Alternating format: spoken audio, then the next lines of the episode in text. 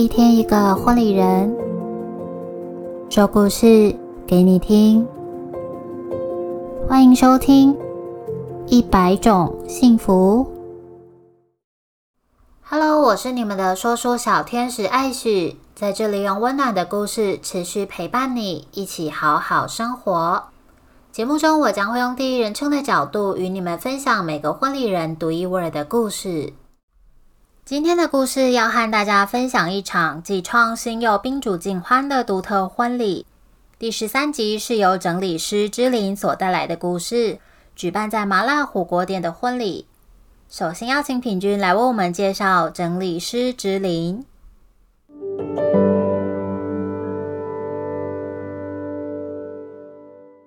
大家好，我是品君 Viola。今天呢，要来跟大家介绍的是一位特别的新兴职业的角色，也就是整理师芝玲。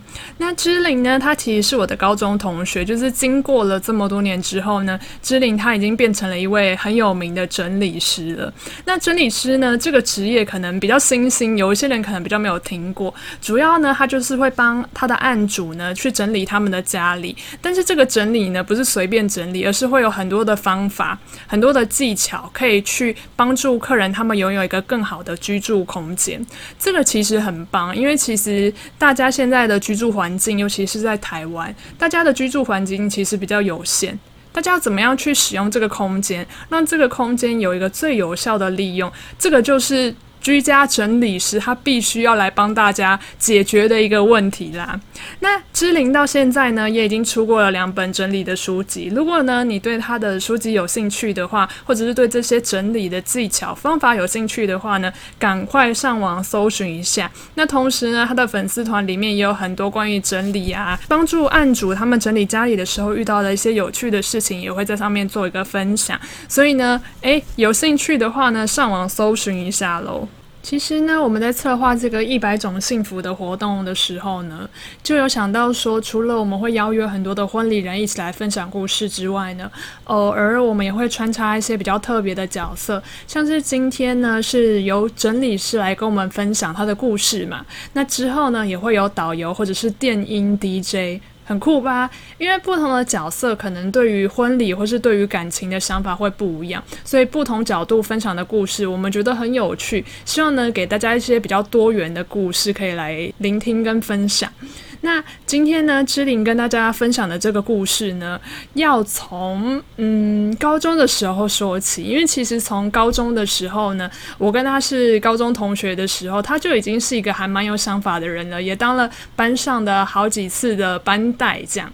那一直陆陆续续的这个个性呢，到了现代，在面临他。办婚礼这件事情的时候呢，他也跟一般人有很不一样的想法。比方说呢，他会比较喜欢小型一点的婚礼。那陆陆续续有一些比较特别的想法的时候呢，我就想说，这样子特别的想法，不知道他跟家里的人会不会有一些冲突？就毕竟有时候长辈他可能喜欢比较大场的婚礼，热闹的这种。另外，除了自己爸爸妈妈之外，诶，对方的那个公婆怎么办呢？这些长辈的意见有办法统合吗？今天呢，他就要来和大家分享一下他这整场婚礼是怎么样的想法，怎么样策划的，来跟大家做一个分享。其实呢，我觉得很好的是，因为。本来每一个人的个性就是不一样的嘛，你总不能要求每一个人的婚礼都长得一模一样。所以呢，他们也找到属于自己婚礼的模样。而你呢，你跟你的另外一半属于你们的婚礼模样应该会是什么样子的？这个呢，应该要让你们两个人好好的讨论之后呢，办一场属于有你们自己味道的婚礼，这样呢才会有自己的特色哦。接下来，我们就一起来听听看属于芝玲她的特别婚礼的故事。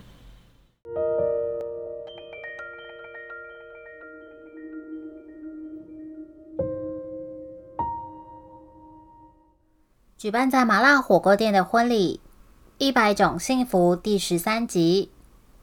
小时候参加了几场长辈的婚礼后，我就清楚的知道，长大后如果我有结婚，那我的婚礼绝对会和大家的不一样。只是我没想到，最后我的婚礼竟然比我想象中的还要好。我并不是叛逆或是标新立异，我只是在长辈们的婚礼中发现我不喜欢的共通点，随便举几个例子，也许大家都会有共鸣。像是我曾被长辈派去参加我根本不认识的婚礼当代表，只是为了他们包出去的礼金能够划算一点。我不认识新人，新人也不认识我。这场婚宴对我来说不是祝福，更像是纯粹为了长辈间的你来我往。但凡是新人选在比较热门的婚宴会馆，吃来吃去的菜色都差不多，又贵又不合胃口。婚礼桥段也大同小异。第一次看到升降舞台，觉得新鲜；在下一次在同一个场地参加婚宴时，就越了无新意了。长大后，身边的朋友也一个一个开始结婚了。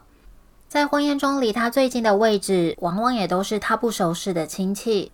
朋友们被安排在老远的后方。如果结婚的好友是新娘，那更聊不上几句。新娘的时间拿去换装了，只有送客的时候能够拍几张照片留念，还不敢多聊，因为后面还有人在排队呢。我很确定，这些都不是我要的婚礼。我希望我的婚礼来参加的每一张面孔都是我熟悉而且喜爱的。我希望来参加我婚礼的人都是带着祝福我的心而来的。我希望我的婚礼不要浪费太多的钱在一次性的布置上面。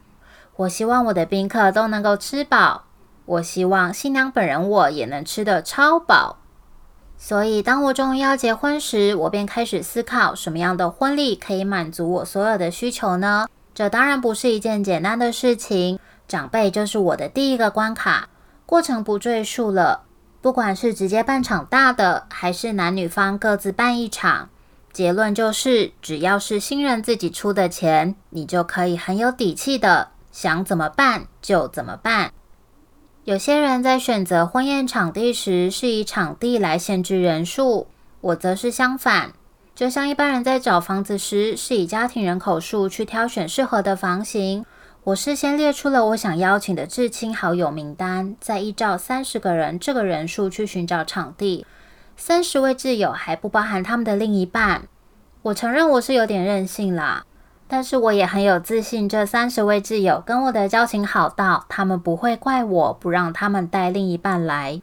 物品只留自己最喜欢、最珍视的。朋友当然也只邀请最重要而且最珍贵的。当人数大概有个底了，找场地就会很有方向，至少可以排除一般的婚宴会馆了。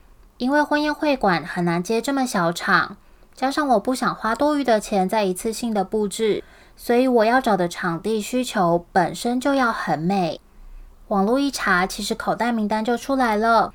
本来是想从中挑一家。没想到，在一次与家人聚餐时，我邂逅了我心中的完美婚礼场地。那是一家装潢的美轮美奂的单点式麻辣锅店，餐具挑选的相当精致。当天家人也都对餐点的味道赞不绝口。而且我数了一下座位，二楼可以容纳三十六人，完美的符合了我的需求。火锅店也相当乐意让我在这边举办婚宴，场地就这样顺利的决定了。我总觉得婚宴会馆的菜色无趣又不符合胃口，但是火锅店的菜单是单点制，那么宾客就可以自己点自己想吃的，当做吃到饱去吃，中高价位不失面子，亲切的周边服务和漂亮的场地，想来宾客都会喜欢的。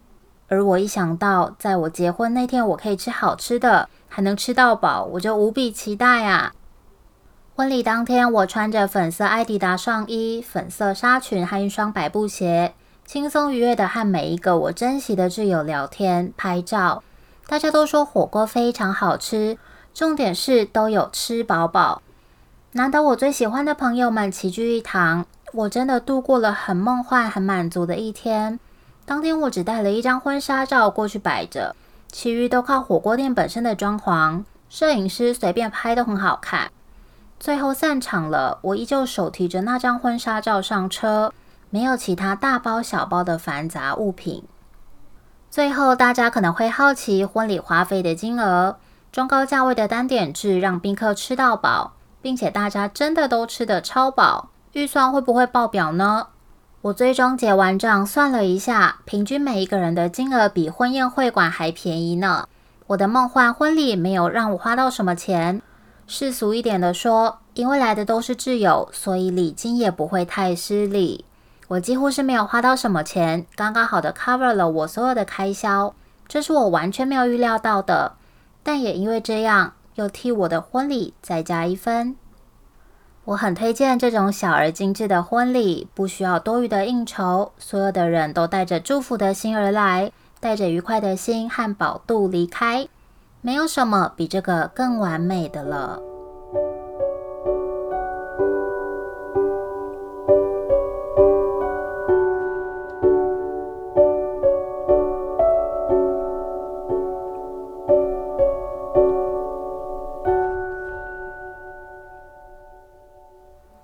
再次感谢整理师之琳与我们分享她的故事。